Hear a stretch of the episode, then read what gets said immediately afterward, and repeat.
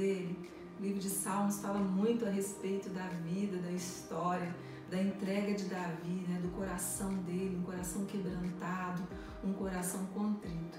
Salmos capítulo 30, versos 1 e 2 diz assim: Eu te exaltarei, ó Senhor, porque tu me livrastes e não permitiste, não permitiste que os meus inimigos se regozijassem contra mim. Senhor meu Deus, clamei a ti por socorro e tu me saraste. Sabe, Davi, ele teve grandes inimigos, grandes, muitos inimigos. Ele teve que pelejar muitas batalhas. Foram muitos os inimigos que se levantaram contra, contra ele. Mas a, a graça de Davi, né, se é que eu posso dizer isso, é que a confiança dele estava no Senhor. Ele se assegurava de que Deus era aquele que estava com ele, ele em todo tempo. E Davi ele permitiu que Deus trabalhasse com ele em suas limitações, porque ele se colocava para Deus, ele falava com Deus, ele falava o que ele sentia para Deus. E ele também, além de falar, ele buscava ouvir a Deus. Sabe, nós precisamos dessas duas qualidades de Davi, né? De falar com Deus, de abrir o nosso coração e de também ouvir o que Deus tem para falar conosco.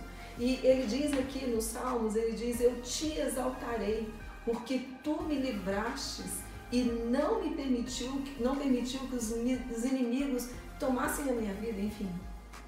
Davi, ele se alegra em Deus, porque Deus é um Deus que restaura e que cura o nosso coração. Foi isso que ele fez com, com, com esse homem, né? Ele curou Davi, ele restaurou Davi. E, e o milagre de Deus, ele está em restaurar e curar o nosso coração. Sabe aquilo que a gente acha que nós nunca vamos conseguir vencer, que nós nunca vamos conseguir superar? Esse é um grande milagre.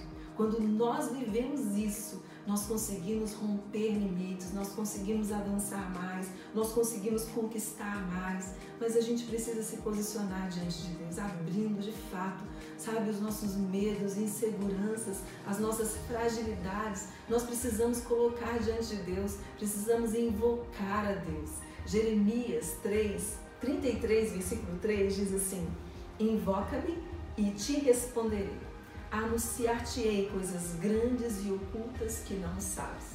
Sabe o que, que eu vejo? Muita gente invocando a Deus, buscando a Deus as coisas ocultas, as coisas sobrenaturais.